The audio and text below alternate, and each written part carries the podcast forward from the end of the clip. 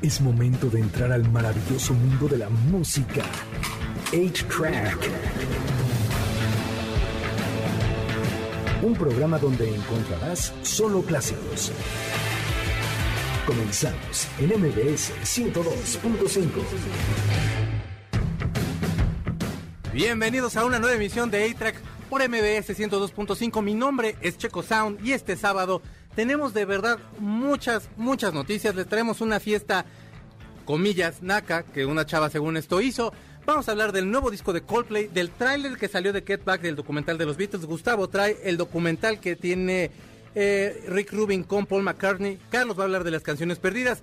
Pero vamos a estrenar una canción que ya se estrenó bastante ayer. Lleva nada más humildemente unos 26 millones de reproducciones. Nada más, en un día. Así es.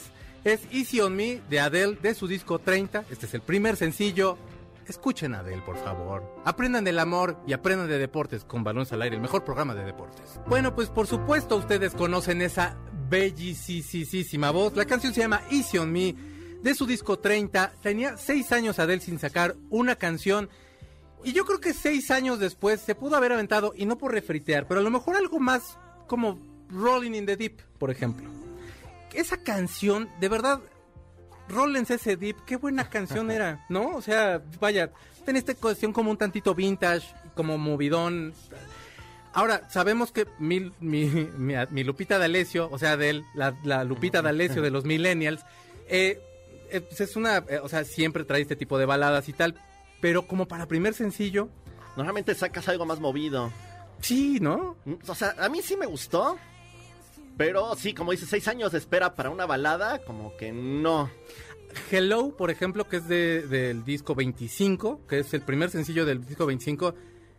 No sé qué tiene la bendita canción, que hay un gancho ahí que es así de, hijo, no la puedo dejar de escuchar.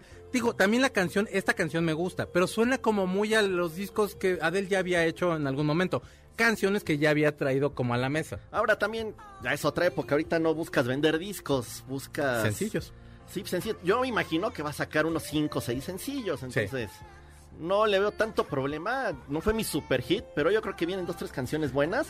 Y pues hay que estar en el streaming escuchando todo, ¿no? Pero creo que la estrategia, o sea, una estrategia bien de una disquera es el, o sea, tu primer sencillo tiene que romperla. Ahora, ya quisiera quien sea tener 26 millones de reproducciones de un tema que, o sea, a un día casi, ya van más de 24 horas, por supuesto, pero o sea, ya quisiera quien, quien diablo sea tener 24 millones de reproducciones. Pero al final del día, para ser primer sencillo, siento que, ah, no sé, tiene una voz espectacular, sí, nadie está diciendo lo contrario.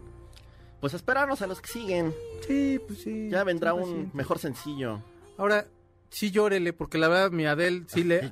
Ahora, ¿sabes qué? También he escuchado críticos que decían cuando se en el 25 estaba casada, todavía estaba casada, tuvo un hijo, etcétera. Entonces decían, es que cuando Adele está bien contenta, las canciones no pegan tanto. O sea, no pegan tanto de ser pegadoras, o sea, de ser como dolorosas. Qué, qué mala onda que quieras ver a tu artista triste. O sea, yo escucho The Cure y yo sé que Robert Smith no es un tipo triste, o sea, es un tipo bastante Nada más se ve triste. Ajá, las canciones son lo más deprimente que usted ha escuchado y si no escuche Disintegration o Blood Es peor cuando los ves contentos como en concierto a Britney y después te enteras que estaba deprimidísima. Eso creo que es peor. Y, y que su papá, esa no va. Eso no va. ¿Qué es eso? No sé, Gustavo. Este es el segundo sencillo de Adele. Estabas movido por lo que escuchamos. Mira, le está tratando como de experimentar. Eso sí se agradece de un artista. bueno, vamos a poner una canción porque salió una fiesta temática. Te decía yo en el teaser que hay una niña que se llama Vanessa. Vanessa está en TikTok, tiene 100 mil seguidores y decidió hacer una. Vanessa es una chavita y decidió hacer una fiesta con una temática, insisto, entre paréntesis, naca. Entonces agarró este todos los personajes que estaban en la hora pico, que estaba el Víctor y Anacasia y Nacaranda y etcétera. Y entonces se vistieron todos sus invitados. Por supuesto, como todo chamaco, quiere compartir hasta de qué color traen los malditos calcetines. Y entonces, bueno, ya la crucificaron. La morra trató de, bueno, bajó el video de, de, TikTok pensando que ya, pero ya ese video se había viralizado y le están aventando hasta con la cubeta. Ahora, ¿qué sí, sí está mal porque sí, ok, estás ofendiendo a, a- a- a- a- como esa, no sé, es que, que ese ¿a quién sector de la gente, yo No. conozco güeyes que tienen mucha lana y que lo son, o sea, ni siquiera es como que estés diciendo algo como clasista en el sentido como de, de que no tengamos dinero y que por eso nos puedan decir de esa forma. Porque yo he conocido gente con mucha lana que tiene esas, que, que, que tiene, que también han sido llamados de esa, de- así pues. Ah, El, el problema en México es que para todos todo es naco. Mm. Si sacas una bocinota, es naco. Naco. Si te vistes de tal forma, es naco. Si tienes cierto acento, es naco. Entonces, pues todos nos vamos a ofender, ¿no? Todos debemos de tener algo ahí. Ahora, la necesidad, insisto, de tener que compartir todo.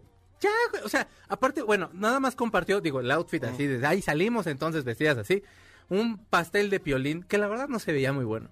O sea, yo sí soy pro pastel, Ay, pero ¿a la verdad Piolín es naco, se supone. Yo supongo porque son los que mandan las tías así como esos brillitos Ah, de ya, piolín ya y así en el el WhatsApp sí, y sí, así. sí. Y Happy Birthday y Birthday venía con V, con B de vaca. Entonces era así como ya. Pues, pero fue a propósito para Por echar supuesto, relajo. la idea era Está como padre. echar relajo, pero bueno, la morra ya la están sacrificando ahí horrible. Va a, va usted a hacer así sus fiestas, haga la discreción para que no se lo echen ahí al plato. Y por último, salió un tráiler de una película que yo he estado esperando mucho, es un documental, son 150 mil horas más o menos que Peter Jackson estuvo editando de un disco que duró la grabación 14 días y es el disco Let It Be. Salió el tráiler hace, un, hace casi un año, estaba así como ya toda la pandemia, todos guardados, era, era de verdad, era bien deprimente. Y yo creo que uno de los mejores regalos de Navidad que me, que me ha dado alguien es Peter Jackson, que sacó como cinco minutos del documental, que de- imágenes que yo creo que ni usó, de Let It Be. Y se ven bien contentos. Los fanáticos de que, que les tocó ver ese, ese eh, digamos que esa película que hicieron los Beatles, salieron bien tristes de las pues, de las salas porque estás viendo cómo se está desmoronando ya la banda. O sea, no se llevan bien. En ese trayecto, George, George Harrison, George Martin ni estuvo eh, produciendo, era Phil Spector, que le quedó como, a mí ese disco casi no me gusta, y la versión que hace Paul McCartney me gusta mucho porque le quita toda la producción de Phil Spector. Pero aparte, renuncia George Harrison. Es muy triste esa película y todos los fans salen tristes. Cuando yo veo lo que, lo, lo que pone Peter Jackson, es bien feliz, te lo juro. O sea, los ves que se ríen, están bromeando. Son los Beatles que yo veía de niño y era de, güey, yo quiero irme a vivir con ellos. O sea, se la pasan bien padre, han de ser pijamadas en las noches y han de Sí, comer y han de pasársela padre, ¿no? Y ese era como mi concepto de los Beatles, por eso me gustaban. Y bueno, ahorita este, este tráiler pues ya te muestra cuando se sale George Harrison, qué hacen juntas, de qué, va- qué hacemos ahora sin George, cuando regresa, todo el rollo. La parte como más amable, cómo van a, cómo están planeando a lo mejor lo- algún concierto en donde ellos puedan hacer este último concierto. La idea de este disco era como retomar las raíces de poder salir otra vez a tocar y es cuando hacen el, el- el- pues, es- no es concierto porque la verdad nada más tocan un par de canciones en la azotea de Abbey Road. Y bueno, pues ese- eso nadie lo había hecho, ya de ahí todos lo copiaron, YouTube lo hizo en Street Have No Name, etcétera, etcétera, etcétera. Pero, híjole, el 25 de noviembre sale la película, a mí sí me emociona mucho. Yo sé que tú no eres tan fan de los Beatles por- y por eso la gente no confía en ti, Carlos. No, pero digo, está padre, material viejísimo. Ahora, si la vas a ver, no salgas triste, ya sabes en qué termina, no Claro. es que sean spoilers.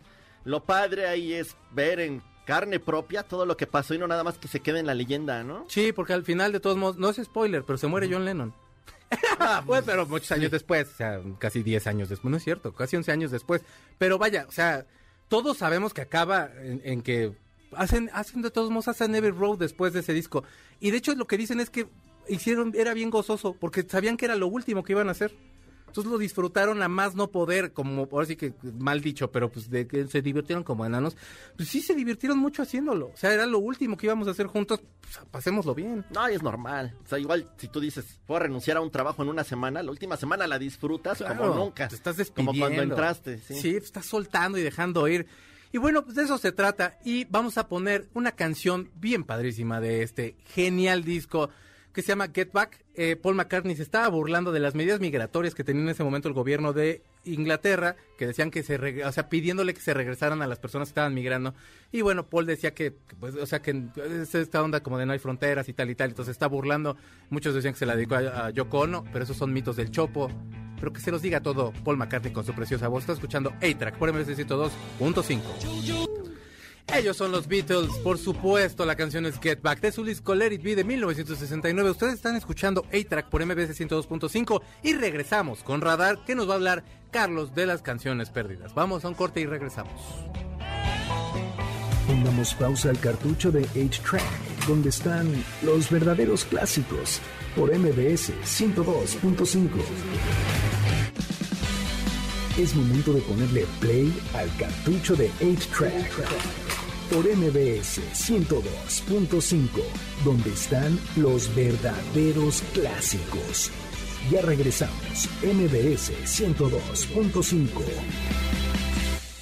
Ya regresamos misteriosamente a 8-Track por MBS 102.5 para entrar a una de las secciones que a ustedes más les gusta. Esa sección se llama Radar y el día de hoy tenemos las canciones perdidas. Cuéntanoslo todo, niño, muchacho. Sí, estas son canciones que se sabe que existen, pero no han salido, no se han filtrado, no hay demos o nada. Algunas se han encontrado. Sí. Les traigo cuatro álbums, bueno, tres muy famosos y uno no tan conocido. A lo mejor ya conoces alguna de las historias. Sí.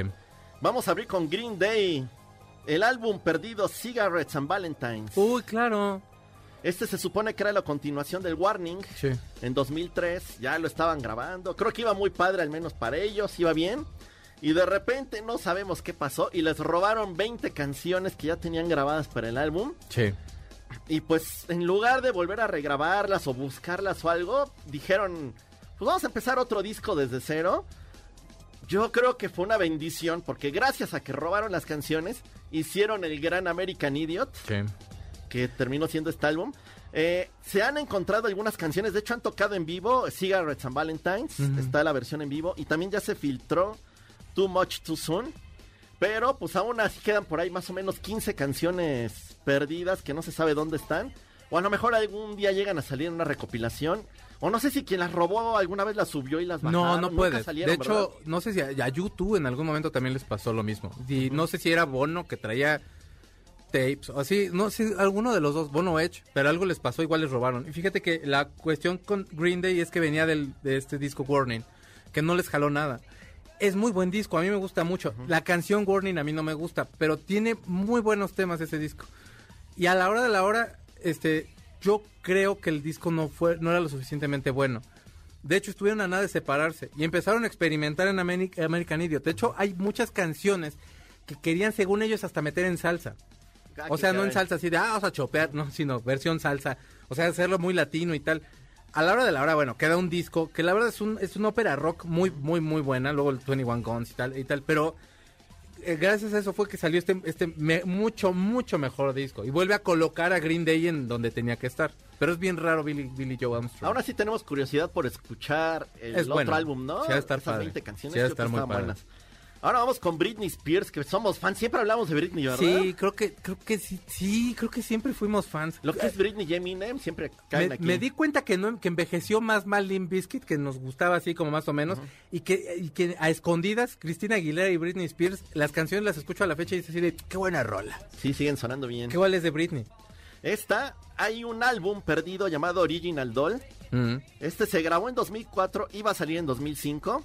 De hecho, Britney, así de sorpresa, cayó en Kiss FM, una estación de Los Ángeles, el 30 de septiembre de 2004, y presentó una canción llamada Mona Lisa. Sí. Estaba muy emocionada diciendo que ella había escrito en casi completo este álbum, que hablaba de lo que estaba viviendo en ese momento. Se va de la estación y al día siguiente su disquera, que era Jive Records, Mm. desmienta a Britney Spears, dice que no hay planes de lanzar ningún álbum. Al parecer se lo cancelaron, se lo prohibieron el rumor dice que se lo prohibieron porque era un disco muy triste. Porque ella estaba muy deprimida cuando lo grabó. Ah, este, uno o dos años después sale el álbum Blackout, en el cual sí se llegaron a colar algunas canciones que había escrito. Pero se cree que aún quedan alrededor de 10 canciones perdidas de este original doll de Britney Spears. Que igual no sabemos si algún día saldrán. Ahora que Mm, ella tiene ya el control de su vida, yo creo que hay más probabilidades de que salga. Pero pues no sabemos. Es fácil que ahorita le hagan hasta una película de lo que por lo que pasó. Ya hay un documental, es el Britney versus Spears, que es lo que pasó, todo lo que le ha pasado. Pero creo que ahorita sí podría ser un buen momento. Un poquito más adelante a lo mejor que hagan hasta una película. Y sí, sacan ese disco con canciones tristes de Britney Spears, escritas por Britney Spears, y va a tener como más coherencia que salga en ese momento, porque era la chica, tu vecinita bonita de, de al lado, o sea, The Girl Next Door que le dicen en Estados Unidos. Y, o sea, eso era Britney Spears, la disquera, quién sabe si le permitirían, por eso no le permitirían en ese momento. A lo mejor ahorita sí le darían más chance. Pues estaría padre, ojalá Sí. salgan estas canciones. Pa- Pasamos de la princesa al rey del pop. Vamos con Michael Jackson. El álbum Dangerous, que la verdad es mi álbum favorito de Michael Jackson. Resulta que Michael ya tenía escritas 36 canciones para Dangerous y, en 1991 y se las presentó al productor Teddy Riley, que las escuchó y le rebotó las 36 canciones. Wow. Le dijo que no funcionaban porque él quería que el disco sonara como Newswing, que era el ritmo en teoría que se iba a poner de moda o que iba a sonar en esa época. Entonces tuvo que regrabar todas las canciones y escribir Michael Jackson. Salió el eso a Michael Jackson. Sí, al genio. ¿De dónde te salieron así como producto de gallina? Para decirle, tus rolas están feas, Michael, vete a trabajar otro rato. Sí, entonces saque el Dangerous, que la verdad es un discazo. Sí, claro, a mí también me gusta mucho. Algunas de estas canciones ya salieron. Salieron en la reedición del 2001 de Dangerous. Y al parecer salieron otras en recopilaciones post-mortem de Michael Jackson. Pero todavía hay alrededor de 24 canciones perdidas de esta época. Esperemos que salgan porque es un super álbum. Y pues hay que escucharlas para ver si se parecían en algo o no. Y aparte es Michael Jackson, él lo, lo que que saques. Aparte Era lo que saques de Michael Jackson te va a gustar. O sea, salió ayer un, un demo de Prince tocando el todo. Se llama Do Me Baby del disco Controversy. Y, y es así de, o sea, escuchas los estrenos que así de todas las de que van de la semana y tal y tal. Y yo sé que a lo mejor a muchos digan, ay, pues es que es puro reggaetón, pero no, salieron muchísimas más cosas. Lo mejor era Prince a la fecha. Y era un demo, cabrón. Entonces, si sacas algo de Michael Jackson así de esos, entonces, seguro pega. Ay, queda mucho tiempo para que lo saquen. ¿Mm? A lo mejor para, para cuando cumpla más años este álbum. Ya veremos. Vamos con el último. Este sí es una curiosidad, es algo muy extraño. Sí. A ver si adivinas quién es el autor de este disco. Échele. El disco se iba a llamar Canciones de Siempre. Como tip, las iba a cantar un expresidente, no de México. ¿No? Un presidente que cantaba, ¿no? ¿No te suena? Hugo Chávez. Hugo Chávez iba a lanzar su álbum Dios. en 2007, Canciones de Siempre. Hijo, no manches. Él tenía horror, su programa de radio, así Sí. como Fox Contigo o algo así. Ahí presentó su disco, incluso sacó su portada, sacó todo, estaba listo para lanzarlo. Iba a incluir canciones regionales venezolanas y rancheras mexicanas. Ah, no, sí, era fanatiquísimo de Vicente Fernández. Sí. Yo creo que iba a estar muy bueno el disco. No sé. Dios, no. No se sabe qué canciones contenía. El plan era que iban a regalar el disco a sus seguidores. O sea, él lo iba, O sea- iba a mandar la imprenta y lo iba a regalar. Al parecer nunca salió, nunca ha salido ninguno a la venta. No se sabe si a lo mejor la Es que única no tenía copia- seguidores, ¿no? Ajá. No, ¿qué pasó? no se sabe si era la única copia que él tenía o si quizás por ahí se quedaron guardadas y nunca salieron. Sabe. Si usted tiene ese disco, tiene una joya en las manos, no porque cantara bien ni nada, sino No, porque es por un a lo objeto. mejor es el único. Es un objeto ahí. Bueno, ahora que se muera el Javier Alatorre que tienen ahí de presidente, que este Nicolás Maduro, este a lo mejor ya sale, porque por envidia que no canta Maduro, a lo mejor no dejó que saliera ese disco. Ay, Horrendo. Y lo peor es que no cantaba mal, güey, es que se ponía a cantar. Cantaba horrible, Carlos, no Ay, manches. Pues es sí cantaba. No, no, ¿Sabes qué tiene mucho? No me acuerdo. Cantaba bonito. Ay, es que yo sí lo quería, me caía Dios bien. santo. Y vamos con canción. Muy bien. Ellos son Jars of Clay. La canción es Flood de 1995. Explícame un poquito. Bueno, esta, este grupo se considera un grupo cristiano, aunque la canción no lo es. La puse porque aunque no es una canción perdida, es una canción que cuando la escuchen van a decir, sí es cierto, estuvo de moda en los noventas y no sabía quién la tocaba ni cómo se llamaba. Entonces, Jars of Clay con Flood, escúchenla, fue un hitazo. De esas que ya no suenan en ninguna estación, así que Sí. la recuperamos para que la disfruten. Ahí está. Entonces ya está sonando Jars of Clay. La canción es Flood de 1995. Está escuchando ahí track por MBC 102.5. Casting down our ways and sin.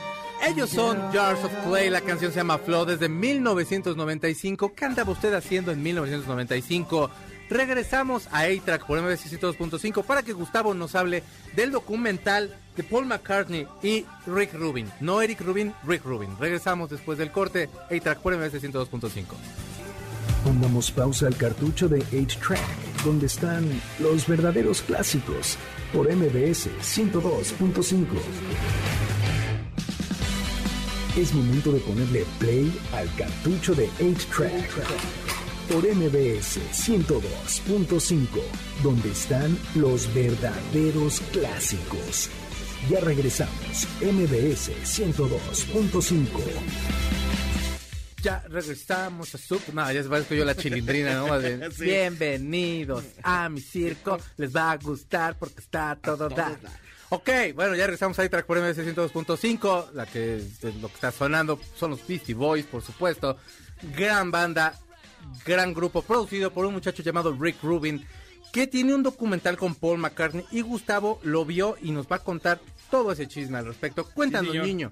Fíjate que antes de platicarte de Rick Rubin y de Paul McCartney, que está buenísimo, se llama McCartney 321, bueno, 321. Sí. Está buenísimo, déjame ahorita platicamos. ¿Dónde lo vemos? En Star Plus. Ok. Está en Star Plus. Luego antes te platico porque salieron tres trailers que a mí se me hicieron relativamente importantes para platicarlos de volada.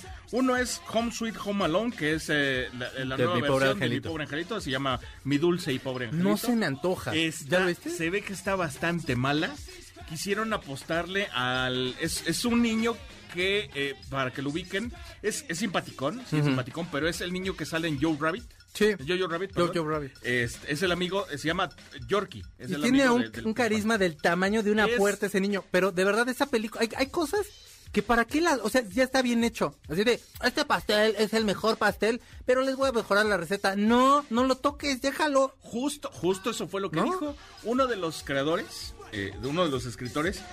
Le preguntaron, oye, se acercaron a ti, te preguntaron algo y les dijo, no, a mí no se acercaron ni tienen nada que ver conmigo. Y de una vez les aviso, esto no va a estar bien, o sea, no va a salir bien. ¿Por qué? Porque además de que no tiene nada de lo anterior, no puedes hacer luz o un rayo en una botella de nuevo. O sea, refiriéndose como a, no puedes volver a hacer algo mágico cuando ya lo es. Claro. Y cuando ha envejecido muy bien, o sea, siguen pasando las películas Yo de la Navidad veo y sigue siendo y la ves, ¿no? ¿Cómo se llama uno de los ladrones? Que siempre se me olvida el nombre, pero sale también Joe en Pesci. Goodfellas. Joe Pesci. Es que Joe Pesci, Joe perdón, Pesci es Joe. Pesci, que escuche este programa, por supuesto. No, por supuesto. Se me olvida el, el- se me olvida el nombre ahorita, pero de verdad, qué super actor. Y ahí, o sea, en una faceta un poco más cómica, de pastelazo, porque es lo que es. Sí, sí, sí, sí, sí. Pero qué bien lo hace. Y, Es y- buenísimo. o sea, Macaulay Pesci- Culkin, que también te- tenía también un carisma inmenso. El niño de Jojo Rabbit, la película es una chulada. A mí me encanta. El niño me cae súper bien. Pero de verdad, ¿para qué vuelves a hacer No eso? se puede. Es- yo creo que eso- de una vez les avisamos. Se estrena en noviembre en, en Disney. No creo que funcione muy bien y precisamente por eso la vendaron en plataforma. Claro. Entonces, pues no se la recomiendo, pero hay que verla de todas maneras para ver qué hay. Pues ¿no? el chisme. O sea, eh, ahora Pero igual, perdón, es la misma. la premisa, misma, la premisa. misma, o sea, se trata de lo mismo. Ahora los ladrones no quieren robar como tal las casas, o sea, sino precisamente esa casa porque se supone que hay algo, una reliquia, ¿no? Mm. Este, familiar o algo por el estilo.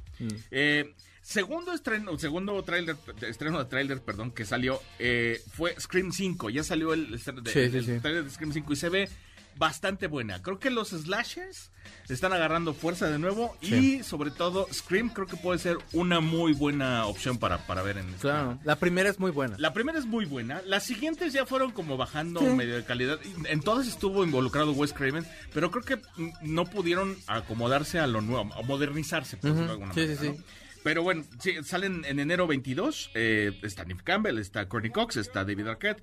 Y es básicamente sobre lo mismo. Y el día que se estrena, cumpliría 25 años y 25 días. Ok. ¿Ok? Entonces, ahora, la siguiente que a mí, se- a mí me gustó muchísimo el tráiler, véanlo si pueden. Ahorita vamos a poner todos los trailers en, En el Facebook. en el Face para que, lo, para que los vean.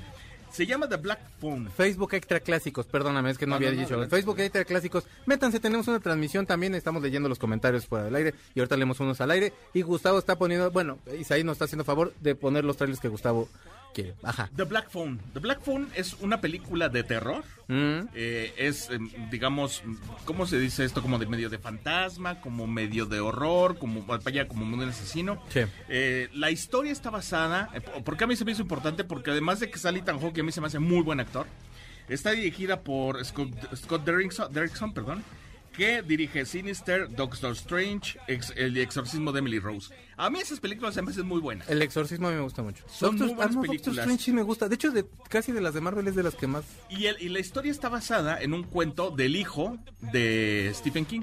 ¿A poco? Se llama eh, Joe King, sí, ajá. Entonces, se ve bastante buena. Este, chequenla, vamos a poner el trailer, véanlo y, y, este, esta sale en febrero 22. Muy Febrero bien. 22, ¿ok? Ahora sí, Rick Rubin y Paul McCartney. Ok, échele. Esta, más que un documental como tal, parece más una entrevista, ¿no? O sea, empiezan a platicar como dos cuates. De hecho, ves a Rick Rubin y, y sí, eh, alguna vez alguien lo tachó de, de un white trash. Sí, los Este, Black Crows. Pero, pero lo ves y de- en verdad, cuando menos sí se viste así. O sea, es una playera casi hasta como vieja se ve. Es que se convirtió bermudas. Él- como él en un gurú. Ajá. Como en un gurú fuera de onda, de, o Sí, sea, sí, de, sí, no, no, es un gurú de la producción. Sí, pero independientemente, o sea, es la barba larga. Todo, como todo, todo, todo, todo, lo ves y está así como, o sea, lo ves y es de, ese señor, yo creo que no se dedica a nada y es el mejor productor o de los mejores productores. O sea, es increíble de la historia. las fachas que trae. Obviamente también Paul McCartney, o sea, se ve muy desenfadado porque eh, de eso se trata la, la, la, la plática, ¿no? Es una plática entre dos cuates prácticamente. Y, eh, y, y como entre dos productores y, y creadores de música como tal, ¿no? O sea, porque en realidad es como se entienden ellos. Claro. Y platican mucho, obviamente, de, de todo lo que fue eh, los Beatles y, y que, que fue para Paul McCartney todo esto.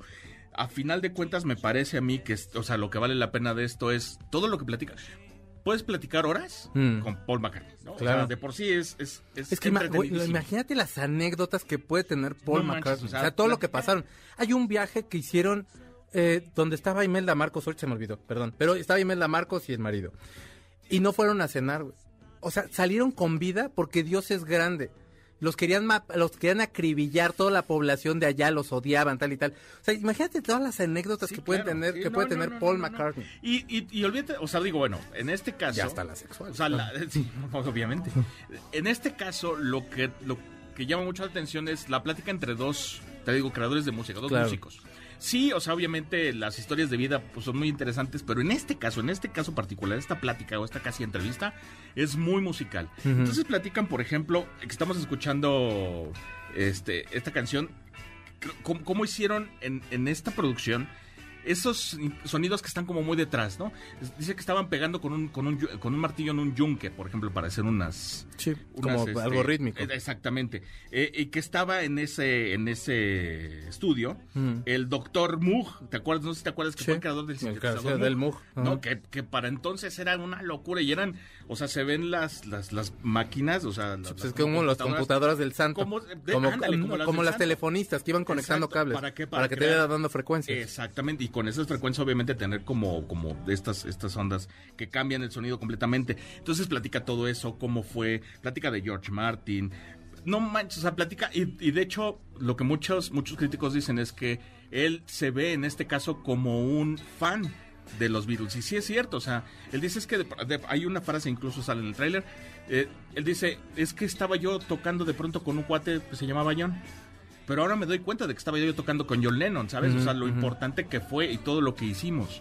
Y, y- Tú eres y- más importante, Paul, te quiero. Ya sé, pero de todas maneras, o sea, imagínate. No, con claro, los- sí, sí, Con los otros tres sí, que sí, también sí, que son unos, o sea, George Harrison, de ahí salió. Todo- hasta Ringo, que es el que más le hacen el feo. Pero ¿sabes qué? El baterista de Rush decía que era el mejor baterista, que, que Ringo era el mejor baterista de, de la historia. Sí, Güey, o sea, era muy buen baterista. sí, sí, sí. Yo- mira, la verdad es Eran que... músicos muy, muy virtuosos. La verdad es que está muy bueno, tienen que verlo. Este, te digo, es muy musical. eh, hablan de, de, te digo, George Martin. Hablan de cómo metieron la trompeta de, esta trompeta piccolo que le dicen en, en Penny Lane. Sí. Eh, no manches, o sea, ves, ves el gusto que le da recordar esa parte a, a Paul McCartney. O sea, es- Precursores aparte también de la producción. O sea, en un momento George Martin era como el que iba... George Martin hacía puros discos de comedia.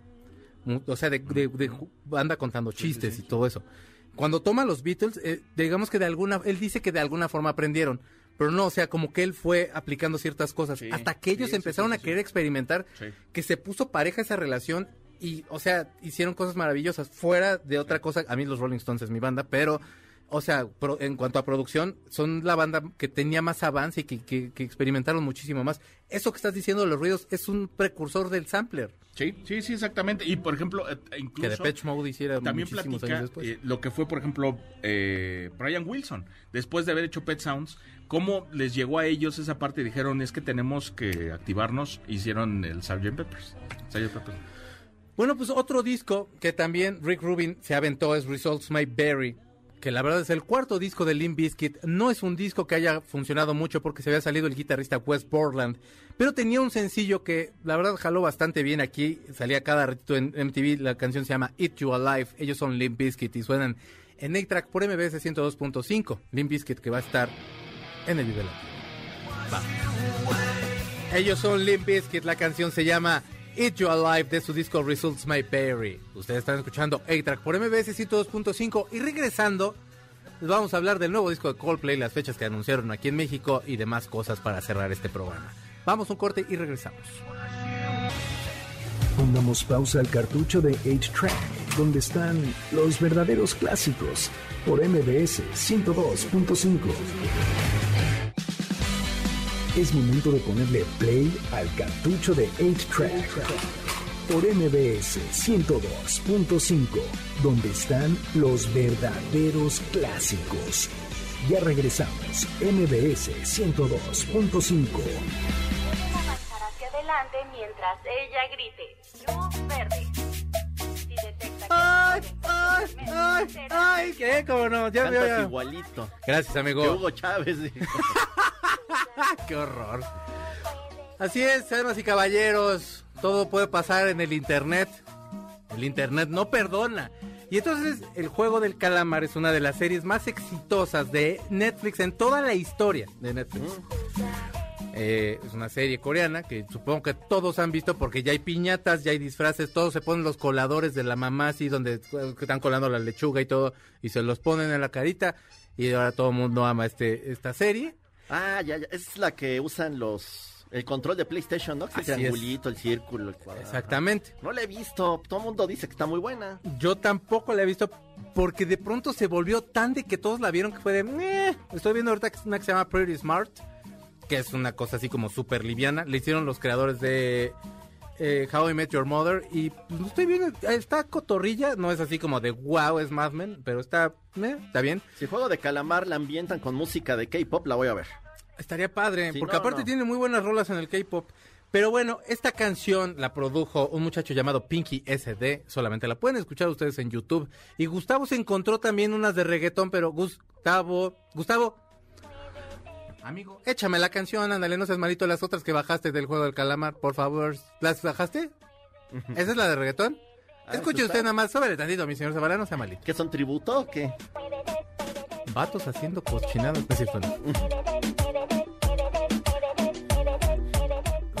sea, está muy, está ya, o sea, ya llegó hasta allá, al reggaetón, a la cumbia. No sé, deberían, alguien debe ser la metalera. Alemán la debería tomar para hacerla así como super hip hop y bien oscura. Pero bueno, esta es la canción de la semana. de los estrenos después de Prince. sí, Y ahora vamos a hablar de Batman. Si quieres ponte alguna cosa ahí de Batman, amigo. No sé si quieres la de la serie. Ah, Ya estoy como el, como este, ¿cómo se llamaba el, el- el personaje de Wiri Wiri que era cómico? Ah, este. Frustrado, no. Johnny frustrado. Petardo. Johnny Petardo. Maestro, póngame una canción, pero así que suene como a Batman. Sí, como sí, una sí. canción que suene como de murciélago, maestro, por favor. y entonces salió el tráiler de The Batman. En la semana salió el primer tráiler. Solamente ves a Robert Pattinson pegándole un güey que le está, pero de- te lo juro que es así de, ay, déjalo, ya sé que es malo, pero le estás pegando bien feo a Robert Pattinson.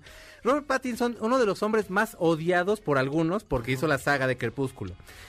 O sea, sí, el personaje de Ed, de tu Edward, la verdad a mí no me cae como padre. O sea, a mí la película no me gusta. O sea, creo que es lo peor que ha salido de vampiros, pero bueno, le habla, no, no le habla a un vato de mi edad, sino le habla a una generación que apenas estaba entrándole como esta onda. Pero después sacaron Tenet, sacó él, estuvo en Tenet, estuvo en El Faro y en Cosmopolitan. Y la verdad es que a mí me gusta Cosmópolis, perdón. Y se me hace muy buen actor en esas dos películas. Tenet, la verdad, a mí me gustó, pero creo que lo hace muy bien. secas. Ajá. Es que a la película le faltó algo. Creo yo que se la, que- o sea, como que sí se la quiso super llevar este, este Nolan y, o sea, como que exageró un poquito. Pero no lo hace nada mal. Lo criticaron a Robert Pattinson porque iba a ser Batman y no tenía el cuerpo de, pero la verdad es que salió hoy un nuevo tráiler. Ves al pingüino, ves a, ves a Certijo, está Zoe Kravitz. La verdad es que se ve que va a estar bastante buena. A mí, la, a mí la, sí se me antoja mucho esta película, que saldrá el 4 de marzo hasta, y va a ser de Batman. ¿Por qué me gustó? Es muy oscura, pero en versión cómic, no en la versión de Nolan, que es así como ya bien denso y bien oscuro y tal y tal, y que realmente los que son los, como los malos, por así decirlo, son los que lucen. En este caso, creo que es como el cómic y es muy oscuro y se ve muy padre. Sí, fíjate que a mí al revés, a mí no se me antojó. ¿No te gustó? No, se me figura como una versión de superhéroes chafa de querer hacer este cine de mafiosos. De hecho, el pingüino se ve súper mafioso. No se ve, no, o sea, es que sí, digo, es que después de Danny DeVito es bien complicado. Sí. Se me antoja nada más porque mi personaje favorito de Batman es el acertijo. Sí. Solo por eso se me antoja, pero la verdad, a mí, y no por Pattinson, ¿eh? de hecho a mí me gusta, a mí se me hace buen actor. Sí.